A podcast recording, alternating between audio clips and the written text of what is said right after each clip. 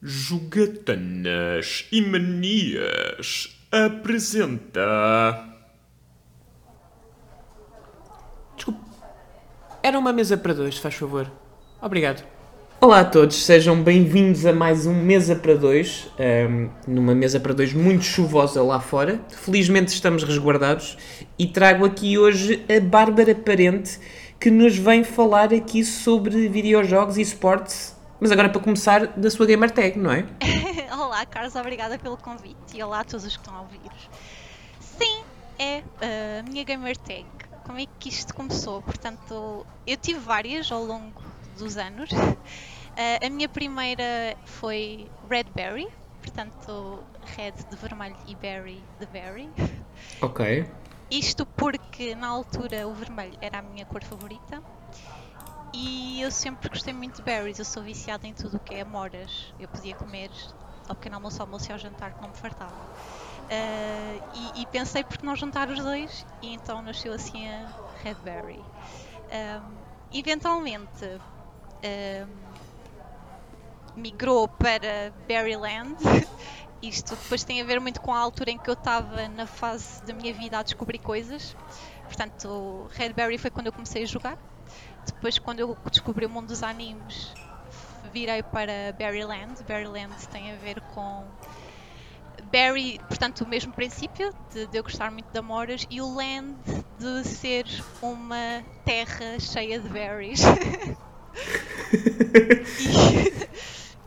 e, e, depois, hoje em dia, Uh, sou conhecida como Berry Pancakes porque, entretanto, fartei-me do Berryland e fiquei viciada em panquecas e por que não ser uma Berry Pancakes e pronto, é isto. Então, assim, para, para começar, se há coisa que te define é as amoras. Sim, sem dúvida. Acho que também e... por ter, por começar por B e eu, o meu nome começa por B, toda a gente me chama uhum. Bá, mas, uh, portanto, Berry, Bá, é, soa quase ao mesmo e é um gosto meu. E é um, é um, é um nick fixe, Barry, é, é, é um nick fixe. Um, tu falavas aí que primeiro uh, começaste a, a, descobrir videojogos e depois foste para o mundo do, do anime. Com que videojogos é que tu começaste a descobrir o meio? Portanto, isto é uma longa história. Eu comecei a jogar. Uh, portanto, o meu primeiro contacto com os jogos foi muito nova, eu devia ter 6, 7 anos uhum. um, em casa do meu tio. Portanto, eh, eu quando era pequena ia passar muitas vezes férias à casa dos meus avós paternos, onde vivia o meu tio e a minha tia. E o meu tio tinha uma Xbox, que não me perguntes qual era a Xbox porque eu não faço ideia. Mas eu lembro-me perfeitamente na altura de começar uh, a jogar os jogos que ele tinha, uh, entre os quais uh, aquele Dead or Alive de luta, uhum. que eu adorava porque as personagens femininas tinham sempre roupas muito giras e eu gostava. Depois aquilo era. tinhas um cenário, podias escolher os cenários em que lutavas e, e eu gostava disso. E depois ele também tinha um jogo de snowboard uh, que na okay. altura acho que se chamava qualquer coisa como X-Tricky, qualquer coisa assim. Portanto, ah, diz-me diz qualquer coisa, mas não, não tenho certeza. Pronto, basicamente era um jogo onde tu podias, tinhas vários personagens e, e ias por várias pistas de neve, fazias truques e tinhas aquelas rampas e shortcuts e isso tudo. E eu achava piada. E isto foi por volta de 2001, se não me quero enganar. Um, e foi assim o meu primeiro contacto com o mundo dos jogos. Um, mas nunca tive uma consola. e, e, pronto, portanto, o, único contacto que eu tive com consolas foi do meu tio. Eu, um, a nível pessoal, comecei mais a jogar no PC. Portanto, eu também, lá está, eu pedi um computador, não pedi uma consola porque não, não achei que era algo que exemplo, o meu pensamento na altura de criança era: ok, se eu tiver um computador, posso jogar, posso fazer isto e aquilo e não sei o quê, por isso eu quero um computador. Uhum. e, e, então foi assim. E tive um computador e depois comecei-me a aventurar pelos jogos de computador. Que o primeiro que eu joguei, por muito surpre... surpresa que seja, foi o Sims, como quase muita gente. um, mas sim, foi É uma assim. excelente porta de entrada. Sim, uh, portanto, eu já tinha, já conhecia o Sims 1, de, de casa do meu tio, porque ele também tinha no computador Uhum. e, eu acabava por jogar aí. Mas o meu primeiro jogo, mesmo meu, foi o Sims 2. E isto por acaso foi muito engraçado porque, para além do meu primeiro contacto com os jogos ter sido através do meu tio, ele nunca impulsionou muito o, o meu gosto pelos jogos e nunca incentivou assim muito. Quem me incentivou mais a jogar e com quem eu jogava mais era com o meu grupo de amigas. Portanto, ao, ao contrário de muita gente que acaba por eh, vir arrastado por um irmão ou assim, no meu caso foi pelo meu grupo de amigas. Isso é muito fixe, mas eh, vocês eh, falavam do Sims e jogavam Sims ou era outros jogos? Ah, era maiorit- maioritariamente o Sims, portanto, nós na altura fazíamos muitas festas do pijama, íamos dormir a casa Uhum. umas das outras e jogávamos outras coisas como SingStar e essas coisas assim. Ah, pá, quem não? Quem não, não é? E, e pronto, e, e na altura, o Sims 2, o que é que nós fazíamos? Cada uma de nós comprava uma expansão e depois, na altura, não sei se tu sabes, mas tu podias jogar, ter várias expansões instaladas e não precisavas do Sims 4 original para jogar, podias jogar através de uma expansão. Então, Uhum. cada uma de nós comprava uma expansão diferente e depois nós íamos trocando e assim acabávamos todas por ter o mesmo Ah, todo o conteúdo, não é? Era, era muito engraçado. E, e pronto, e, e o meu primeiro contacto foi mesmo com o Sims. Ahm, entretanto, uma dessas minhas amigas arrastou-me, por assim dizer, para o Metin 2, que, que é um jogo que se calhar não sei se conheces. Conheço de nome, eu acho que já joguei um bocadinho em adolescente, eh, mas tinha amigos meus que, que jogavam, que jogavam mais a sério e ficavam algumas horas. É, é estilo MMO, não é? Sim, sim, exatamente. É, é MMO. E, e, e pronto, e foi assim que, que eu tive o meu primeiro contacto com o primeiro jogo que tinha vários jogadores de vários sítios e, e fui criando novos amigos e percebendo, ok, eu gosto disto, é algo onde eu quero estar. Que fixe. Agora estavas-me a contar a tua história do Sims, eh, principalmente com o Sims 2, que foi o, foi o único Sims que eu joguei também. Porquê? Por causa da minha irmã mais nova. E ela, eh, eh, enfim, jogava um bocadinho na, na Mega Drive que nós tínhamos, mas não jogava quase nada. Mas quando tivemos um PC, eu já não me lembro como, eh, alguém na escola lhe emprestou um, um CD pirateado do, do, do Sims 2 com. Eu não sei se, se tu jogaste o ori- vocês compravam, portanto jogavam o original, mas eh, aquilo tinhas um género de uma chave Sim, que era um, um gerador de chaves para tu poderes pôr a licença e poderes jogar o jogo. exato. Ahm, foi a minha irmã que fez isto, não fui eu, atenção. Venham atrás do Carlos. Não, não, não, por favor, não me cancelem. Ahm, mas isto para dizer que era muito giro, porque eu agora fizeste-me lembrar as, as- não festas, mas as sessões que ela fazia com as amigas da escola, porque vinham todas da escola, iam todas para o PC. Eu ficava na Playstation a, a- a jogar de fones e elas iam todas para o PC jogar Sims. E efetivamente eram sessões de horas um, a, criar, a criar casas, porque era o mais giro e era o que eu gostava mais no Sims. Era, a- era a cena de decorar a casa. Eu, eu nunca avançava a história, eu não, não, não, não continuava as famílias. Eu queria era montar casas. Pá, e aquilo era brilhante porque elas ficavam ali horas a criar storylines com várias personagens. Pá, uma coisa completamente fascinante. E, e é giro como o Sims tem tem esse poder e teve esse poder de trazer tanta gente nova para, para videojogos, não é? Eh, como tu estavas a, a contar. Também é muito fixe, agora tu estás a explicar que tu passas de um Sims, não é? Que Sim. apesar de teres as tuas amigas, é um, é um jogo single player, não é? Para uma coisa massiva como um, como um MMO. Foi estranho a transição? É assim, hum, não foi estranho porque eu sempre joguei com alguém que eu conhecia. Portanto, mais tarde eu percebi que esse era o estilo de jogo que eu mais gostava, jogar com amigos. Apesar de Uhum. também gostar dos single players. hum, mas para jogar algo e estar ali muitas horas e tudo, eu prefiro uh, jogar com amigos. Portanto, não foi estranho, foi muito natural. hum, e, e pronto, e depois à medida que íamos conhecendo mais malta e fizemos parte de uma guilda e isso tudo, foram-se criando meio amizades, não é? Porque também os jogos é um bocado isso, é, é um- uma forma de, de ir criando amizades e conhecer outras pessoas. Por isso não me foi estranho, foi desde que eu tivesse, pronto, se me deixassem ali perdida no mapa, eu se calhar ficava um bocadinho ao início, ficava um bocadinho, ok, o que é que eu vou fazer agora? Se calhar seria um bocado overwhelming. Mas como eu sempre tive esse acompanhamento, foi, foi muito natural. Guardas alguma história dos teus tempos da guilda? Ah, é assim, história precisa, eu não sei dizer porque eu tenho memória de elefante. Mas ah, são alturas que eu guardo com, com muito carinho porque é, é aquele. É se calhar, pronto, eu nunca fui uma criança muito social, sempre fui muito tímida e muito no meu canto. E, e a partir do momento em que tu estás com várias pessoas, não é? De, de uma guilde, é aquele sentimento de fazeres parte de algo, de, de pertenceres Uhum. e, e de pessoas que te compreendem pelo que és. E pronto, porque na altura lá está, os jogos não eram muito bem vistos e eram gozados na escola e hehe, nerds e isso tudo. Ahm, mas eh, eu por acaso tive a sorte de sempre estar tanto no, na escola básica como no, no secundário como na faculdade de pessoas que percebiam e que faziam parte também dessa comunidade.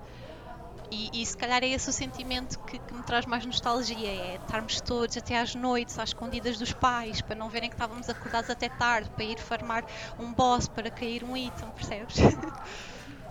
Isso é, é, é maravilhoso. Tenho muita pena porque, como eu sou um bocadinho bicho do mato eh, e não gosto, não gosto muito de jogar multiplayer, eh, e os meus amigos, coitados, sofrem imenso comigo. Porque, imagina, se for no sofá, eu jogo na boa, adoro. Se for online, já me faz mais, mais, mais, mais gosto mais de estar a jogar sozinho. Eh, e tenho muita pena porque todas as pessoas com, com, com quem eu falo que tenham jogado MMOs têm sempre eh, eh, essas histórias maravilhosas de, de pertença, não é? E, e de aventuras. Hum, o que me faz também pensar aqui se terá sido isso que te ajudou depois hum, a perceber para onde é que tu querias ir em termos profissionais ou, se, ou nessa altura era só ainda um hobby. Não, nessa altura era ainda só um hobby e foi um hobby durante bastantes anos eh, após isso. Ahm, portanto, eu depois do Metin foi quando apareceu o mítico League of Legends. portanto, o League of Legends foi algo que veio abanar o meu mundo. Foi assim o meu primeiro, apesar de eu ter jogado muito tempo Metin 2, o meu primeiro grande vício saudável, que eu acho que os jogos são um vício saudável, foi o League of Legends. Ahm, e, e pronto, foi, foi um jogo que, que eu gostei bastante. Lá está, novamente um estilo muito diferente daquilo que eu, que eu tinha conhecimento até à altura, mas que se calhar por isso também, também me fixou tanto. E, e pronto, o League of Legends foi um jogo que até hoje eu comecei a jogar desde que saiu e ainda hoje jogo todos os dias, se for preciso. Um, mas mesmo assim, durante muitos anos, depois de eu jogar League of Legends, não foi isso que me fez perceber o que é que eu queria fazer a nível profissional. Um, eu sabia a área que queria quando fui para a faculdade, mas não sabia o, o tema da área que queria. Portanto, eu sempre soube que, quis- que queria trabalhar em agência, sempre gostei da ideia de- do trabalho em agência e Ok. sabia que queria. Portanto, eu tirei eh, marketing, publicidade e relações públicas na faculdade e, e sabia que era algo dentro dessa área que queria fazer. Não sabia o, o tema, digamos assim, de- do que queria fazer. Isso percebi eh, muito por acaso quando me deparei com a proposta para onde estou hoje, que por acaso até à altura eu nunca tinha posto em causa. E agora que consegui, penso como é que eu nunca tinha pensado nisto. Isto é o melhor dos mundos. Um, e não, não, não nos queres explicar aqui um bocadinho, uh, qual- aqui para as pessoas que nos ouvem, qual é, que é o, onde é que tu estás e o que é que tu fazes uh, hoje em dia? Sim, portanto eu trabalho na GoToPixel, que é eh, uma agência focada em gaming e esportes. E eu trabalho a área de relações públicas e sou social media manager. Ok. Isso por acaso, tu dizes aí uma coisa muito gira que é agência de gaming e esportes. E muitas vezes, uh, e vemos isto de interações online, um, existe alguma confusão entre ambas. Como é que tu distinguias estes dois termos, gaming e esportes, na tua opinião? É assim, eh, o gaming é, é aquilo que se calhar toda a gente é sem perceber, não é? É, só- é- é o jogo, é tu estares a jogar, fazeres parte de uma comunidade que joga, enquanto que os esportes já são. É, é os torneios, não é? Tudo o, que vês e assistes e as pessoas vibram e, e é- acho que é um bocado por aí. Ok. Tu tens, tens alguma vertente preferida? Eu prefiro o no- nos teus hábitos? Coisa mais relaxada, então, não é? Sim, não, sim. não tanto competitiva. É assim, eu acompanho esportes, uh, nomeadamente League of Legends, uh, tanto a LEC como o Worlds, eu gosto muito de ver e vibro quase com aquilo. Uh, mas se tivesse que escolher uma, escolheria o gaming, sem dúvida. Porque para além de me dar a oportunidade de jogar com pessoas, também te dá a oportunidade de, como tu preferes, não é? Estares ali no teu jogo e, e jogar sozinho e se calhar estás a, estás a relaxar e a descontrair e, e a entrar por um mundo que, que é um bocadinho diferente do que jogar com, com outras pessoas. E, e eu preferia isso. Certo, eh, e eu percebo perfeitamente porque, do- pelo menos do- no meu lado, eu como sou uma nabiça a jogar coisas competitivas, eh, os esportes é sempre, um- eu sinto-me sempre um burro olhado para o, para o palácio, porque a maior parte das vezes aquilo parece-me tudo básico e são coisas extremamente eh, intensas e, e- e difíceis de, de executar, só que como eu não as sei fazer, parece-me tudo igual. Um, mas isso é curioso porque tu referes aí o League of Legends, que é, vou, vou dizer se calhar uma grande bacurada, se não é o maior eh, videojogo em termos competitivos neste momento eh, no mundo, há de ser dos três, dos três mais, É um dos mais, sim. mais vistos, mais populares, mais jogados, não é? Um, tu, no tempo em que jogaste mais intensamente League of Legends, alguma vez eh, tiveste vontade de experimentar jogar um de uma forma mais competitiva ou sempre foi mais só para para chill out? Não, sempre foi mais para chill out. Eu muitas vezes os meus amigos iam fazer ranked e isso tudo, mas eu nunca gostei muito de jogar ranked porque sou uma pessoa muito ansiosa. E então imagina, só, eu só pensar que ali tenho que ganhar porque senão vou perder pontos e etc etc isso já me deixa um bocado de ah não. Prefiro estar ali a jogar normalmente sem, sem pôr essa pressão em cima e, e é algo que eu gosto de estar a par como espectadora, não como parte disso. Isso é interessante, ou seja, portanto, para ti mesmo os jogos competitivos eh, são mais uma fonte de relaxamento, não é? Quase como, como uma pessoa ir beber um copo ao final do dia, do que propriamente o, algo para tu competires. Sim, sim, não, eu nunca, nunca tive esse interesse por competir. Gosto muito de, de tudo o que está associado, menos a parte de competir. Isso por acaso é, é curioso porque ajuda-me aqui. eh, muitas das comunidades que tu geres no teu dia a dia estão envolvidas com a vertente mais competitiva, não é? Sim, sem dúvida. Quer- Queres-nos explicar mais ou menos como é que funciona? Não, não digo contares tudo, não é? Porque há coisas que, que, que devem ficar eh, nos bastidores, mas mais no sentido de, por exemplo, para quem, para quem acompanha eh, eh, alguns esportes e provavelmente agora acompanha eh, o Valorant, por exemplo, ehm, tenho a curiosidade em perceber como é que é gerir uma comunidade destas em Portugal. Ehm, É como é que assim. funciona o teu dia a dia? O meu dia a dia não, não é muito. Portanto, a parte de gerir a comunidade em esportes pode ser um bocadinho tricky, porque não sei se tens noção, mas ah, a malta em competitivo é um bocadinho exigente, às vezes sem, sem ter conhecimento do resto. Ok. Mas eh, é assim, como é algo que eu já, já estou, já estava habituada a seguir e tudo, eh, não é algo que me seja estranho. Eh, é algo que, que eu conheço e que não faço parte, mas que pronto, vivi muito tempo isso, não é? Por assistir e por ter as minhas equipas favoritas e isso tudo. Ahm, gerir, é assim, é algo que eu gosto de fazer, é algo que é preciso ter eh, muita atenção a todos os fatores que estão em causa, mas é algo desafiante e é bom porque eu gosto de desafios, apesar de não gostar de jogar a, a nível competitivo, gosto de me desafiar a nível profissional e, e- e também é uma aprendizagem diária, não é? Sem dúvida, principalmente eh, com a comunidade de videojogos. Ahm, mas tu, da tua experiência como profissional, tu não trabalhaste sempre na área dos videojogos. Tu passaste, tive aqui a espreitar um bocadinho eh, o teu currículo e tu passaste aqui por, por, por outras empresas e, outra, e outras áreas. Tu sentes que esta é, é a mais desafiante ou, ou são desafios diferentes? É assim, é a mais desafiante, se calhar, porque é a que eu mais me identifico. Portanto, eu antes de estar onde estou, trabalhei numa agência de lifestyle e fashion, que uh, o princípio uh, da agência era o mesmo, mas os projetos trabalhados eram muito diferentes, não é? Uh, portanto, o mundo da moda e, e do lifestyle é, é, muito diferente do mundo de gaming. Mas lá está, como eu te tinha dito no início, eu acabei por vir aqui parar sem ter a, essa, não é sem ter essa intenção, mas sem perceber que era isso que eu queria fazer.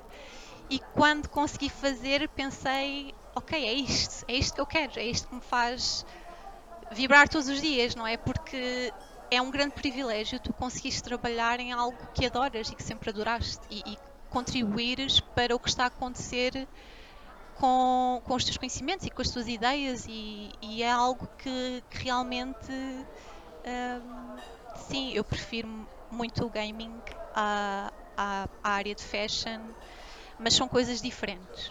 Uh, para além das, das óbvias, que diferenças é que tu apontarias enquanto profissional uh, a trabalhar para, para uma comunidade mais ligada à moda uh, e, e, ao lifestyle e uma comunidade mais ligada aos videojogos e aos esportes? Sim, é assim. Uh, por exemplo, em termos de gestão de comunidade e, e, gestão de influencers, é muito, muito diferente, não, não tem nada a ver. Enquanto que em fashion e lifestyle tu, tu consegues. Como é que eu ia dizer? Portanto, as pessoas são mais independentes e são, se calhar, mais uh, exigentes, se é que me estou a fazer entender. Uhum. em gaming, como é algo que, que eu já conheço e da qual eu também faço parte da comunidade, consigo perceber melhor e consigo ajudar mais e pôr-me no lugar deles e ok, isto faz sentido, sim, eles têm razão. Enquanto que em moda é, é um bocado mais. Um, é, é, mais complicado porque as pessoas não se põem tanto no lugar umas das outras. Uh, é muito um por si. Em que sentido? Uh, é muito um por si. Eu diria que há muito mais competitividade uh, entre influencers e, e, tudo mais eh, na área da moda do que em gaming. Tu em gaming, o, a maior parte de jogadores e assim estão habituados a jogar em equipa, estão habituados a pensar no, no teammate e no colega, enquanto que uhum. tu na moda é muito cada um por si, percebes? E é um bocado muito. não no sentido mau, uh, mas um bocado também porque tu acabas por, eh, ok, quem é que vai vestir que marca? Quem é que vai sentar-se onde em X evento? Enquanto que no gaming tu consegues incluir a comunidade se calhar de uma forma diferente. E essa, essa diferença na, na forma de comunicar um, e nas, nas próprias comunidades foi o que te motivou a procurar outro desafio? Uh, é assim, eu sempre soube. Eu gosto muito da área de moda e assim, mas eu sempre que soube que não era aquilo que eu queria fazer para sempre, por assim dizer. Não era aquela a minha paixão. Eu sempre senti que não, não estava ainda lá, percebes? Uhum. E, e depois, entretanto, um, quando eu me deparei com esta proposta, foi um bocado. Eu não estava propriamente à procura de algo na área. Ok. E surgiu-me a possibilidade e eu fiquei. Huh, se calhar é isto a tal coisa que eu sentia que não estava concretizada noutra agência, percebes? Uhum. E, e, foi, e realmente foi. Por acaso é, é, é divertido. Eu, moda, nunca trabalhei diretamente um, com marcas ou com, ou com projetos, só, muito, só de forma muito secundária, portanto, mas conheço malta que trabalha comunicação na área da moda e, e efetivamente é um mercado ultra competitivo e intenso uhum. e parece-me ser também fascinante, Sim, uh, principalmente para, para quem tem sensibilidade uh, mais artística, uhum. porque uhum. para uma pessoa, para um calhau como eu, eu, eu, provavelmente ia, ia, ia dar barraca porque eu não tenho qualquer tipo de sensibilidade, nem ao nível da roupa, nem ao nível das cores, nada, um, infelizmente. E, e Hum, depois tens toda a- a área do editorial e de- das campanhas, das fotografias que são feitas. É, é um mundo muito interessante, não, não, querendo, não querendo estar aqui a falar mal do mundo da moda. É um mundo muito interessante e estimulante, mas para mim pessoalmente não, não era aquilo. Tu, tu, dentro daquilo que tu fazias, eh, chegaste a, a fazer editoriais ou a gerir editoriais? A gerir não, mas na agência onde eu estava nós tínhamos bastantes eh, sessões fotográficas e tudo a acontecer na, na nosso, Uhum. no, no nosso escritório, pronto. Aquilo acabava por ser não tanto um escritório, tínhamos bastantes showrooms e assim, com as roupas todas da marca- das marcas que trabalhávamos. Eh, e, e é muito interessante estar pelo outro lado da câmara, portanto, estar a ver como é que as coisas acontecem, como é que tu num dia estás a assistir a uma sessão fotográfica e no mês a seguir estás a ver a materialização disso numa Vogue, percebes? Eh, é muito Fixe. interessante, sim. E, e- e- pronto, e, e obviamente que, que os influencers também e, as pessoas com quem lidávamos eram pessoas muito conhecidas e, e, deu também para ter outra ideia de como é que as pessoas realmente são. e isso tudo é muito interessante. Sim, sem dúvida. É, essa é das partes mais interessantes do nosso trabalho, de resto. E veres essa, eh, todas essas produções eh, al- alimentou em ti alguma vontade de criares tu também, eh, seja a nível de fotografia ou, ou, ou outros níveis criativos, ou preferias só ver? É assim, eu sempre gostei de fotografia. é um hobby que eu tenho muito amador. Mas sim, é um, hobby, é um hobby que eu tenho. Sempre gostei, não propriamente a nível de moda, portanto, não propriamente ligado com a moda, mas eu sempre gostei muito de fotografia. Tanto que é, é uma das coisas fundamentais para mim, é levar a minha Nikon sempre que vou de férias para algum lado, ou passear, ou simplesmente, sei lá, ir, dar, ir à praia ou ir eh, a um sítio diferente. Uhum. É, é aquela coisa de há sempre uma oportunidade para capturar um momento. E, e então isso sempre, sempre foi algo que eu gostei bastante. E é algo que, te- que tu vês a, a evoluir para, para, para algum projeto ou até só para teu conhecimento? Ou gostas mais da coisa assim amadora? É assim, não me oponho à ideia de. Portanto, não, nós nunca sabemos o futuro, não é? Eu não posso dizer, ah, não, porque se calhar até pode haver uma ideia que eu tenha, um projeto que crie relacionado com fotografia. Ahm, lá está, eu tenho muitas ideias para vários projetos, mas ahm, a fotografia é algo que eu gosto de tirar mais a nível pessoal. É assim, eu Uhum. acabo por sempre no meu Instagram e, e muitas das coisas nem sequer veem o Instagram, acabam por ser só para mim, mas não é algo que eu me oponho a criar, por exemplo, um, um Instagram em que meta fotografias e assim. Não sei, acho que é sempre uma forma de partilhar experiências, lá está, e, e coisas diferentes, perspectivas. Sim, hoje em dia cada vez mais existem ferramentas, não é? Que permitem que as pessoas possam partilhar seus, os seus conhecimentos e, a- e a sua arte, digamos assim, de uma forma muito mais fácil. Um, o que é fixe porque me faz pensar, falando em arte, faz-me lembrar aqui o que tu estavas a referir sobre o, sobre o anime. Ou seja, eh, porque tu dizias aqui que o anime surge-te um bocadinho mais tarde, depois dos videojogos. Eh, foi alguma série que te fez despertar para, para este tipo de animação? Ou foi um conjunto de coisas? É assim, o anime é toda uma história na minha vida. Mas basicamente isto surgiu quando eu estava no secundário. Uh, Recomendaram-me ver um anime e o primeiro anime que eu vi foi One Piece, que tu também conheces, que eu sei, não é? Claro, claro. Grande anime. Um, Excelente recomendação. Sim. e, e foi. ahm, pronto, eu já tinha visto Dead Note, mas nunca. Dead Note não me despertou o interesse por ver mais, percebes? Quando eu vi Uhum. One Piece, foi aquele anime que me deixou. Ok, eu tenho que ir procurar mais. E nessa altura fui pesquisar. ah, Deparei-me com o My Anime List, não é? Que também deves conhecer, que é ah, Uhum. onde estão as listas e as reviews de animes e isso tudo, e deparei-me com o fórum na altura do Anime PT, do Anime Portugal. E decidi inscrever-me.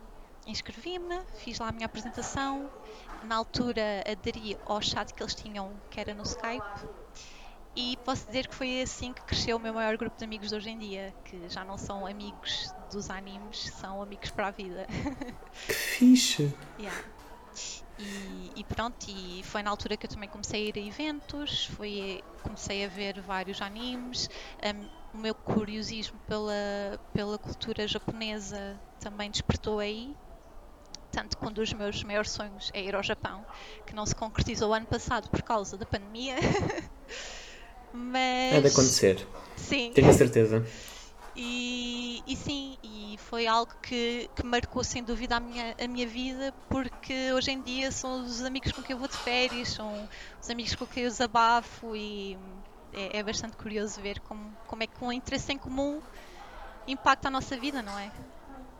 Sem dúvida. Eh, e agora, perdoem-me, malta, que não vê One Piece, mas eu vou fazer uma referência. Tu no fim do dia encontraste os teus na cama. Sim, sem dúvida, foi mesmo. E, e é muito curioso porque são muitos anos já e, e é algo- ter algo assim em comum parece que te junta mais às pessoas, não sei. Ou posso ser só eu que sou muito. Não. É, é o princípio de comunidade, não é? Sim, é lá está. um, um objetivo em comum. Ahm, e quando é que tu percebeste, ah, na tua relação com, com essa comunidade que descobriste, ah, que eram ainda só amigos que viam os mesmos animes que tu, quando é que tu percebeste que era mais do que isso e que tu ali sentias-te. ahm, sentias-te tu própria e, e- e dentro de, de algo mais? Olha, eh, eu não sei se sei responder a isso, porque eu acho que foi algo gradual, que eu Uhum. nem percebi, só percebi quando já tinha acontecido. Portanto, nós na altura, nós na altura íamos muito a eventos ahm, e os eventos eh, eram muito pequeninos, tanto que eram em bibliotecas, em pavilhões, o, o maior era Sim. o Iberanime, era assim o Pois maior era. que havia na altura. E nós tínhamos, sentíamos falta de, de algo mais nosso. E então começámos a fazer jantares em casa uns dos outros. Jantares e almoços, convívios. Portanto, o que nós fazíamos a certa altura era íamos a um evento tipo de manhã, depois íamos jantar, almoçar à casa de um amigo e por lá ficávamos. E, e eu acho que a partir do momento em que nós decidimos começar a levar o nosso convívio para algo mais pessoal, ou seja, a partir do momento em que nós percebemos, ok, o tempo deste evento não chega, nós queremos estar mais tempo uns com os outros. Acho que foi aí que, que eu percebi, ok, isto não é só uma coisa da internet, não é? É algo que, que vou levar para a vida e que ainda hoje marcamos coisas, aventuras e descobertas por Portugal fora juntos. Isso é maravilhoso. E agora fizeste-me viajar no tempo. Estavas a falar da tua experiência com os eventos e principalmente nos Iberanime. E eu lembro-me também do- dos primeiros Iberanime, onde é- era exatamente isso. Nós íamos lá de manhã, íamos todos almoçar eh, quando o Iberanime depois começou a, a ser no. Ele teve um ano que foi no. Antes do Pavilhão At- Atlântico, se não me falha a memória, teve um ano em que foi no, no LX Factory Ah, sim. eh, naquele armazém gigante.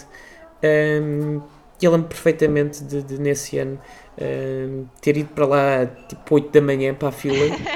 Um, e depois foi. Pá, ficámos lá de manhã eh, a jogar tudo o que havia lá para jogar. eh, depois fomos almoçar ali à volta, ao, ao- ao Burger Ranch, acho eu, se não me falha a memória.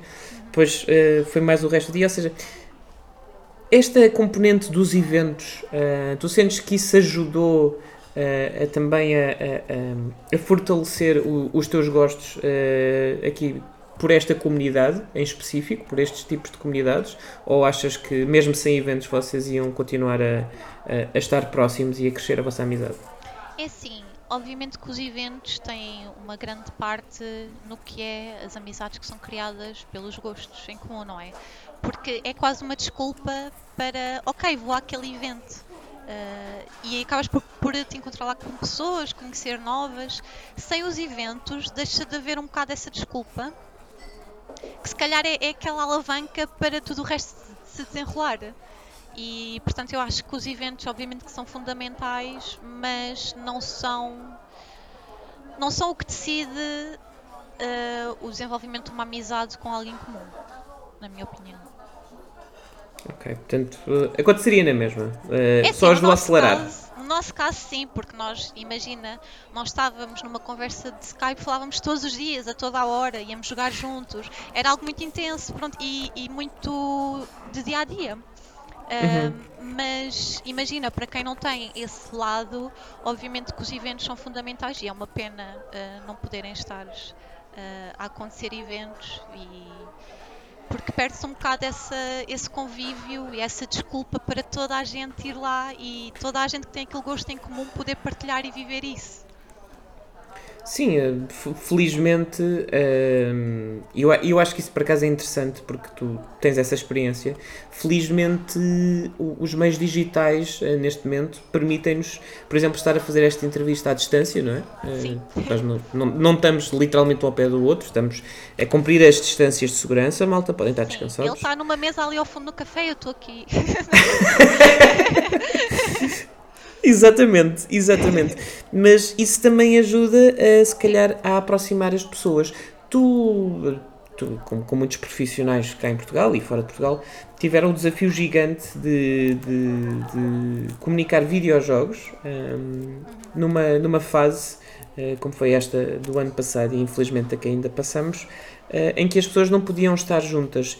Tu sentiste nas comunidades que gerias uma maior uh, vontade das pessoas uh, se, se ligarem através dos videojogos ou não, não sentiste alteração nenhuma?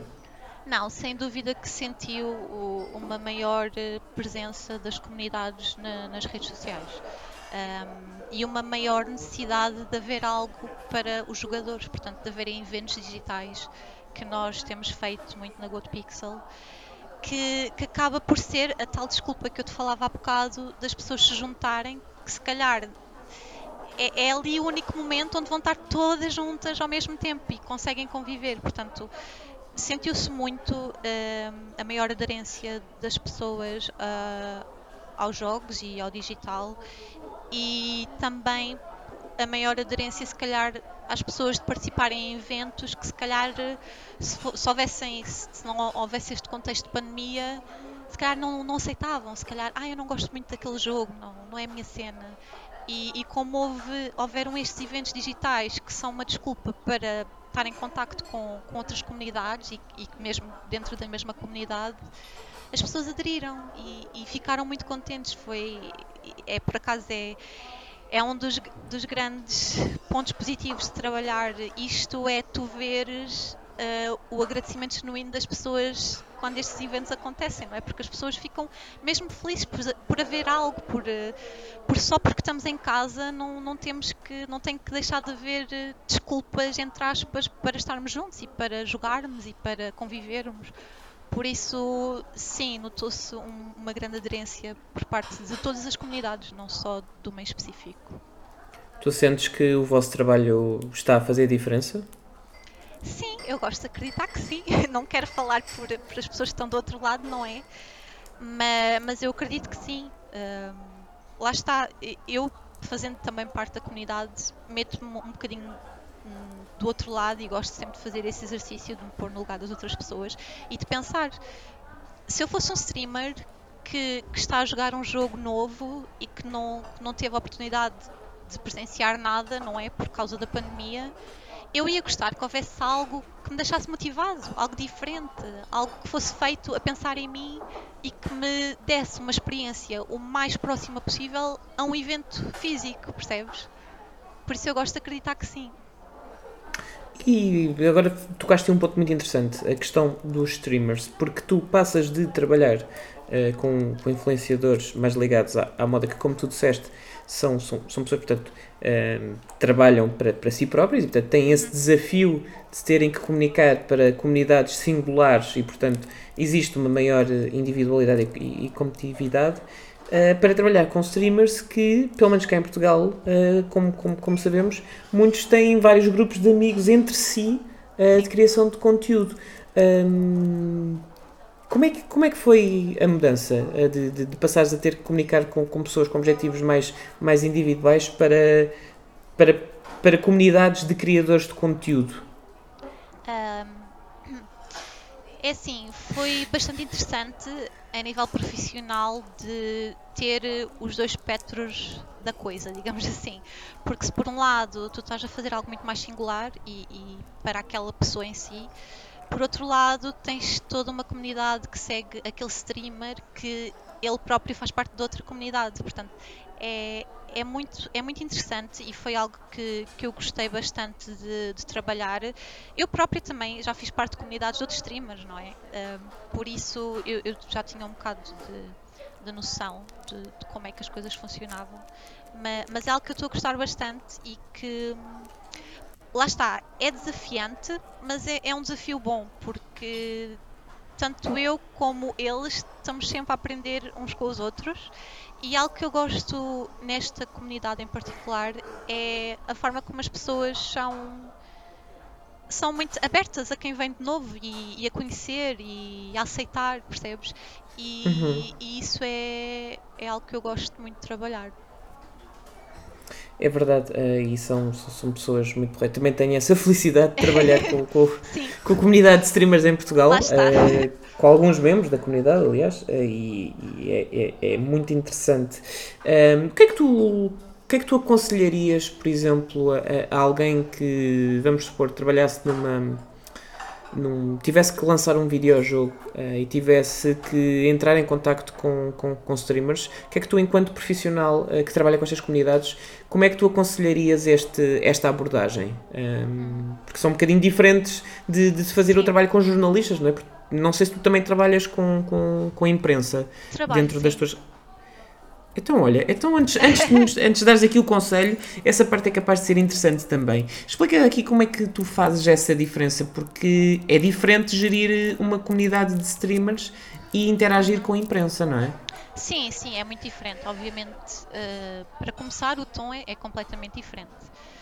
Tu, com um streamer, podes se calhar utilizar uma linguagem mais pessoal, enquanto que para a imprensa e para jornalistas tens que ser algo mais profissional, não é? Portanto, um, são, são coisas diferentes de se trabalharem, uh, enquanto que tu jornalistas tens que tens que lhes fornecer o máximo de informação possível às horas corretas. Uh, os streamers acabam por estar dentro dos assuntos, portanto, uhum. enquanto que o jornalista pode se calhar não conhecer aquilo que tu lhe estás a mostrar ou as novidades do que lhe estás a mostrar, os, os, jogadores e os streamers já estão por dentro disso. Portanto, obviamente que as novidades têm que ser comunicadas tanto para uns como para outros.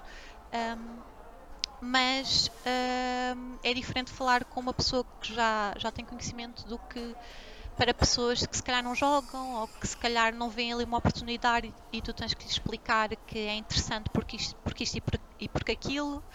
Uh, infelizmente em Portugal, em, a nível de imprensa, ainda não estamos numa fase tão avançada como lá fora, portanto, às vezes os meios não veem numa oportunidade de valor suficiente porque é muito outside of the box. É uma ideia muito estranha para eles, uh, em Portugal pelo menos. Acho que os meios têm um bocadinho medo de arriscar ainda em fazer coisas diferentes. Quando tu dizes uh, que, que, que, tem algum receio, estás a falar de, de falar de temas sobre videojogos no geral ou de esportes, mais especificamente? Estamos a falar um bocado de como a tecnologia vai evoluindo e de como as novidades vão evoluindo. Por exemplo, uh, as figuras digitais. Por exemplo, as KDA, não é? Vieram revolucionar o que. Portanto, são uma banda totalmente digital, não é? Uhum. São personagens digitais uh, fictícias que formaram uma. existem, obviamente, dentro do universo de um jogo, mas que em si não, não, são, não, não se materializam, não é? Portanto, têm, e têm as suas próprias redes sociais e fazem as suas próprias campanhas, tal como se fossem uns artistas uh, verdadeiros, não é? Reais. E, e, por exemplo, nesse tema há, há muito medo de, de, arriscar. Por exemplo, se tu fazes uma entrevista a um cantor conhecido, porque é que não has de fazer uma entrevista a um cantor digital? Percebes? Esse tipo de, se calhar, coisas que não são, que os meios não estão habituados a fazer, mas que é o futuro. Isso é uma excelente questão que tu colocas aí. Uhum. Hum, tu tens alguma resposta? A resposta em que sentido? Porque é que não haveriam? Eu, por mim, haveriam, né? Mas se tivesses que, imagina, se tu tivesses que supor porque é que cá em Portugal, estamos só a falar do exemplo português, Sim. porque é que sentes mais reservas hum, em, em, em, que te aprovem ou em que façam peças com artistas uh, que possam ser ou fora da norma ou digitais, uh, como o caso da, das. Ki, Ki, Kidia, é assim que se diz? KDA. K-D-A. K, É barra DA, não é? É como se fosse o KDA dos jogos, portanto tens as skills, as deads e as assists. KDA. Pois, exa exatamente. Eu, como grande especialista de League of Legends, tenho isso na ponta da língua. E, e, o Pedro Vieira, que trabalha contigo, não me vai bater quando ouvir isto, de certeza. Não vai, de certeza. Pedro, se estiveres a ouvir, dá um calo ao Carlos. Não, mas hum, na tua opinião, porquê é que tu sentes que existe essa, essa resistência? Ou se existe resistência? Hum, olha, sinceramente, eu não te sei muito bem explicar, porque muito duro e cru é um bocadinho de falta de visão. eu não quero estar a ser má, mas na minha opinião é um bocadinho de falta de visão e se calhar o, o acompanhamento mais tardio das tendências que se passam lá fora, percebes? Porque Portugal pelo menos a, a nível de press, um, estamos a falar de coisas mainstream, não é? Um, uhum. Os passos são um bocadinho mais devagar do que, que acontece lá fora.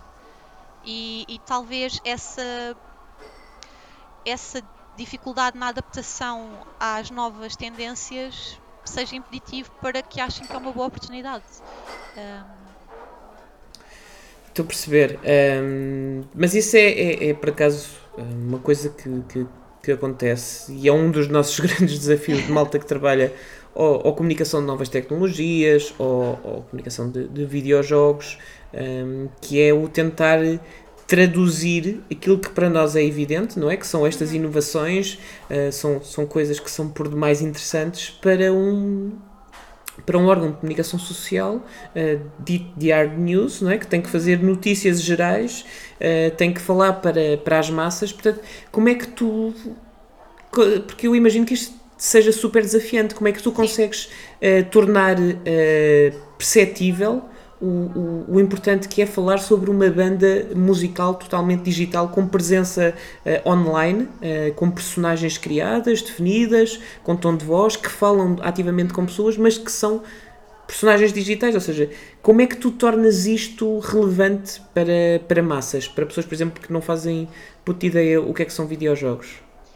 É sim, é, é muito complicado e, e é algo que, que ainda hoje não tenho resposta, mas Uh, um work in progress. Sim, é, sem dúvida. É. é assim, há poucos meios que veem nisto uma oportunidade e que percebem, porque obviamente que inicialmente tem sempre que ser ap apresentada a oportunidade e explicar porque é que é relevante para aquela pessoa que estamos a, con a contactar, não é? E, uhum. e, alguns meios já percebem isso e conseguem, perante a nossa explicação e apresentação, conseguem perceber, ok, sim, isto realmente estão abertos, percebes? Uh, percebem que há, que há ali uh, uma oportunidade, mas para, para a maior parte dos meios é, é muito complicado. Uh, não é por falta de tentativas, mas lá está, é, é por ainda não se ver muito cá, eu acho. Por exemplo, se tu fores lá fora, isso já se faz. Tens tens revistas ao nível, por exemplo, da L a fazer entrevistas a, às KDA individualmente e em que elas aparecem com, com um editorial quase como se fossem reais, fotos com roupas e isso tudo, percebes? Um, mas cá, pronto, olha, é, é um desafio que, que, ainda está a decorrer e que, que vamos tentando mostrar o nosso lado e de que realmente é interessante oportunidades desse género. Uh, mas é uma luta constante. Sim, e, e, eu acho que vocês têm feito um excelente trabalho, uh, tanto a nível da questão mais, mais ligada ao, League of Legends, como também uh, do Valorant. mas isso é muito, é muito fixe o que tu estás a, a explicar, porque somos da mesma área os dois, e portanto eu acho que é. Sim, sim. Eu acho que diretamente relações públicas é, és capaz de ser a segunda pessoa que eu entrevisto aqui que, que trabalha na, na mesma vertente e, portanto, isso tudo que tu descreves é um bocadinho aquilo que, que, que eu também passo no, no, no, meu trabalho, enfim, noutras, noutras ocasiões e noutras alturas também passei por desafios semelhantes e gostava de ter aqui a, a, tua visão sobre o que é que tu, o que é que tu pensas de, de, daquilo que as pessoas julgam que é o nosso trabalho. Tu sentes que a malta, no geral, tem noção do que é que é o trabalho de relações públicas e, e, e redes sociais? Ou achas que é uma coisa que está a ser um bocado romantizada um, e que não é, não é bem aquilo que, que pintam? É assim, eu, na minha experiência, acho que as pessoas não têm muita noção do trabalho que nós realmente fazemos e, e das coisas que nós temos. Uh, portanto, muitas vezes as pessoas acham, imagina, abrem uma página de uma rede social e veem os posts que lá estão, e veem, abrem o Twitter e veem os tweets que são feitos. As pessoas acham que o que está ali é, é, o, é o que há. Não há nada por trás. Não, não existe mais nada. É o que vem, é o que é. E, e na realidade não é bem assim. Há uma grande falta de percepção por parte de, de, das comunidades do trabalho que realmente está por trás, não só da gestão, mas também a nível de relações públicas. Um, é, é algo que muitas vezes nós também não podemos uh, estar uh, a divulgar, não é? Principalmente o meu trabalho, eu costumo claro. dizer, a minha vida é um NDA constante. Portanto, nós na Good Pixel, a nossa vida é um NDA constante. Por isso é, é, um bocado complicado, mas eu sinto essa falta de percepção por parte de quem está do outro lado, sem dúvida. Uh, tu sentes o mesmo? Olha, uh, sinto, uh, principalmente porque mais recentemente, uh, aliás, desde o último ano, uh, sinto mais, uh, principalmente de, tendo em conta uma da, da, das marcas que eu, que eu trabalho na área dos videojogos, um, existem muitas opiniões e percepções sobre o que é trabalhar a comunicação de uma marca um, e sinto que muitas vezes essas uh, opiniões partem uh, do não conhecimento de como funciona os bastidores. Mas como tu me disseste muito bem, uh, a vida de um profissional de relações públicas e, e redes sociais é um constante NDA. Ou seja, nós não podemos divulgar porque naturalmente são coisas confidenciais. Uh, não que isto seja, atenção, uma coisa tipo House of Cards. Nós não estamos aqui a. Não estamos em, em salas escuras uh, com vários monitores. Quer dizer, há vários monitores. Há vários uh, monitores mas... envolvidos, mas. é todo mas... um ambiente muito bom. Sim, mas é, é, eu, é, na minha opinião, eu acho que deveria haver eh, maior educação, mas mais ao nível da presença digital, uh, principalmente nos fenómenos que infelizmente assistimos hoje em dia, uh, de escalada de, de, enfim, de posições mais extremadas, de, de, de, de, opiniões um bocadinho menos humanas, um bocadinho, quer dizer, estou sempre simpático, uh, muito, muito menos humanas, mais agressivas contra o outro, por, por, por, todo o tipo de diferenças que possam encontrar. E eu sinto que muito disso acontece justamente por causa da, de alguma ignorância de, de o que é que significa, qual é que é o real impacto de um Sim. comentário online. Tu, enquanto profissional de, de, de social media, uh, tu alguma vez sentiste que alguns dos comentários que eram dirigidos uh, às contas que tu trabalhavas, uh, os, mais, os mais negativos, alguma vez sentiste, é pá, não quero fazer mais isto? Sabes que talvez pelo background que eu tenho, eu, eu já cheguei a trabalhar num call center e Ui. portanto eu sim, eu trabalhei na parte de customer service. Portanto, o que eu fazia era abrir processos de reclamações. Portanto, os comentários que fazem nas páginas que eu, que eu giro maus e, e mesmo maldosos uh, não me afetam muito porque eu pessoalmente tenho essa capacidade de conseguir separar e de não levar. É assim, obviamente que se tu passares um dia, por exemplo, se, se acontecer algo na rede social e estás a receber uma, uma avalanche de comentários negativos, é normal que isso te afete a nível pessoal e que te deixe um bocadinho em baixo, não é? Uh, nós somos humanos atrás das páginas, somos pessoas reais, um, não somos um E tu robô. sentes que isso é perceptível? Uh, eu acho que talvez seja mais perceptível hoje em dia do que há, há algum tempo atrás, mas ainda não é tão perceptível como deveria ser. As pessoas já vão, na, na minha percepção, as pessoas já vão tendo alguma noção de que está ali uma pessoa atrás, portanto, não é um jogo, não é uma marca que está ali a falar, é uma pessoa, não é? Tem a sua vida, tem os seus gostos. Um, mas ainda não deixam que isso seja impedimento para deixarem os comentários maldosos que querem deixar. Ok. E tu, enquanto profissional, hum, tens, a, tens alguma sugestão ou alguma, algum, alguma mecânica que tu sintas que devesse ser implementada para, para evitar que as pessoas fossem. Não digo evitar, mas pelo menos para educar as pessoas sobre o impacto que podem ter na vida do outro através de um comentário online? É assim, hum, eu acho que parte um bocadinho da, da noção de cada um, não é? Uh, quem vai para o, o, Twitter falar mal de uma marca porque não entregou uma encomenda ou porque o jogo está está mal ou aquilo parte um bocado já da pessoa.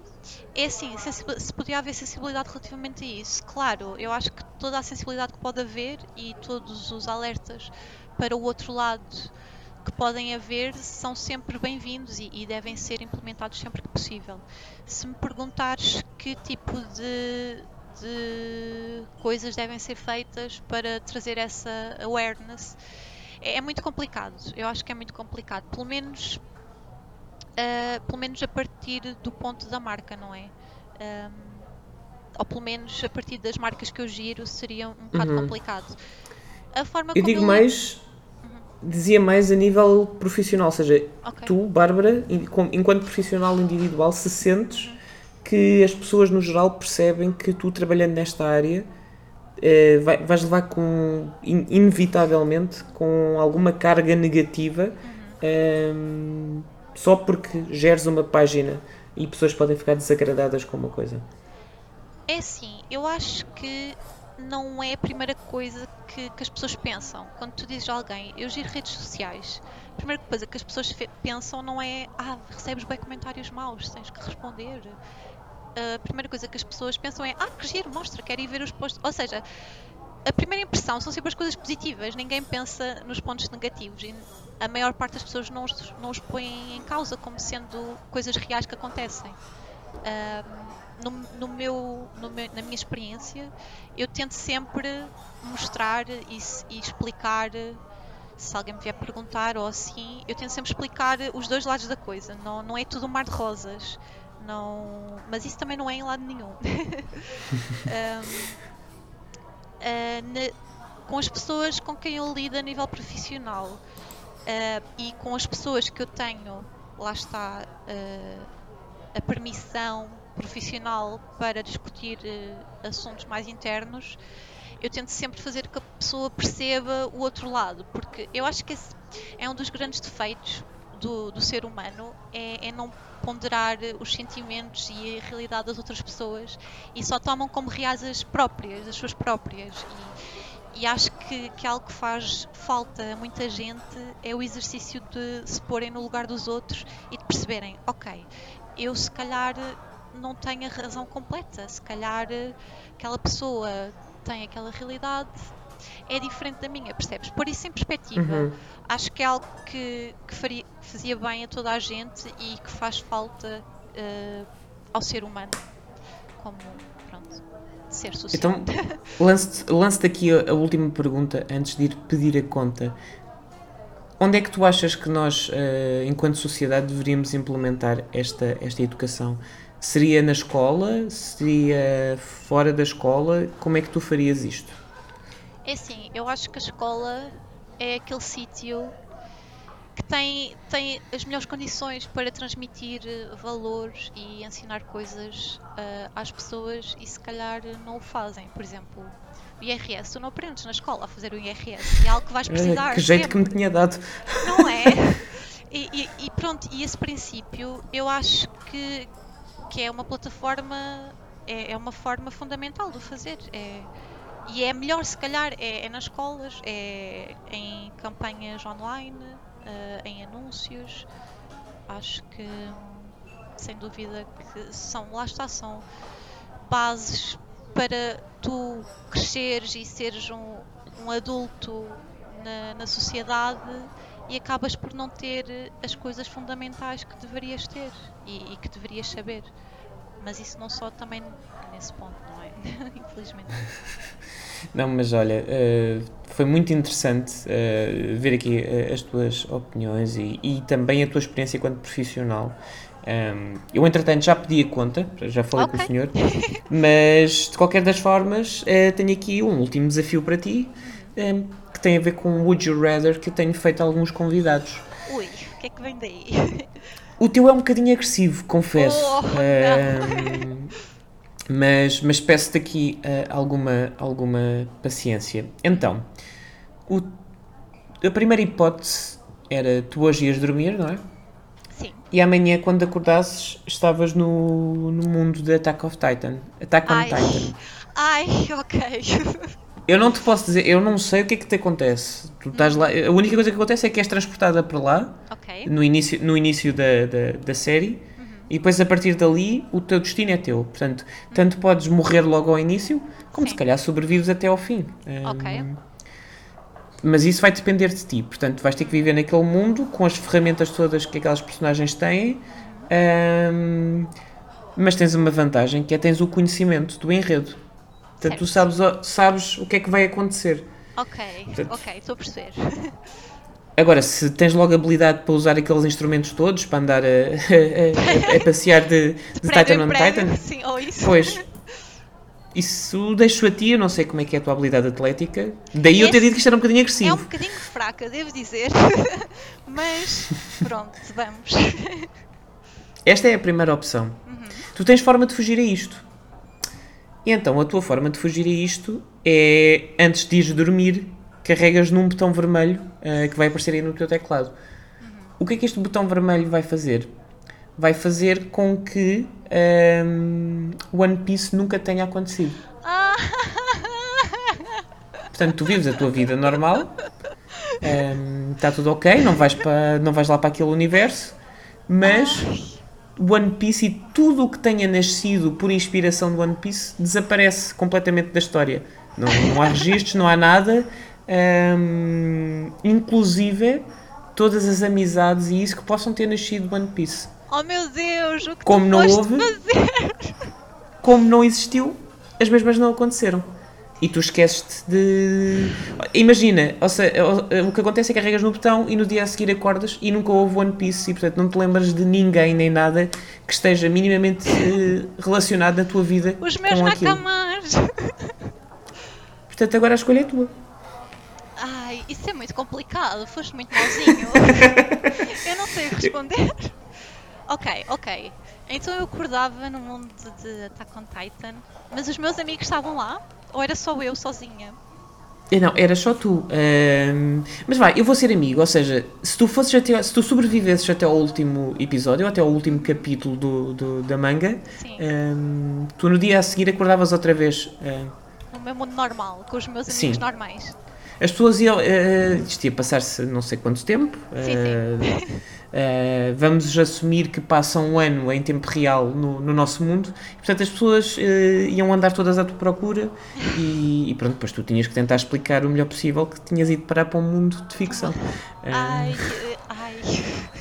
mas tinhas que sobreviver. Pois, pois É essa é a questão. É, é muito complicado, porque se eu decidir que que One Piece não existe, todos os eventos da minha vida que, que sucederam por causa disso deixam de existir, não é? E se eu acordar em Attack on Titan, eu vou morrer no primeiro episódio porque eu sou um nabo. Sou tipo uma batata andante. Ou não? Porque tu, ou não, tu- sim. Ou não. Lembra-te que tu tens uma vantagem, tu sabes exatamente onde é que eles vão aparecer, Pois como é. é. que vão aparecer e quem é que vai sobreviver. Certo. Olha, eu acho que escolhia acordar no mundo de Attack on Titan só porque não quero perder as minhas memórias e quero, pronto, nessa realidade, um dia voltar a ver os meus amigos que iam deixar de existir se eu escolhesse One Piece não, nunca ter existido. Não consigo escolher isso. Portanto, vamos acordar em Attack on Titan e vamos à luta. E no fundo, escolheste a resposta que de certeza que o Luffy escolheria, se Sim, fosse ele, não é? sim, sem dúvida, sem dúvida, porque a vida sem Nakamas não é nada. É, a vida sem na cama, mas não é nada. Verdade. Olha, gostei muito de falar contigo, Bárbara. Obrigado por teres passado por cá. Espero que tenhas Obrigada, gostado. Carlos, gostei bastante, obrigada. Ainda bem, boa. Eh, eu pago a conta desta vez, pronto. Olha, da próxima, convidas, próxima, co- da it's próxima on me. convidas-me tu. Sim. Eh, espero que tenham gostado, malta, de ouvir aqui a, a Bárbara e a sua história muito interessante sobre os videojogos e também o trabalho que ela faz com as comunidades de, de esportes cá em Portugal. Um, para a semana temos mais um convidado, temos mais uma mesa para dois, portanto fiquem por aí um, e vemo-nos para a semana. Tchau! Tchau! Tchau. Eu nunca me, eu nunca me Tchau. despeço com tchau. Tchau. Às vezes saem-te assim palavras, espera. Desculpe, pois era a conta, se faz favor. Obrigado.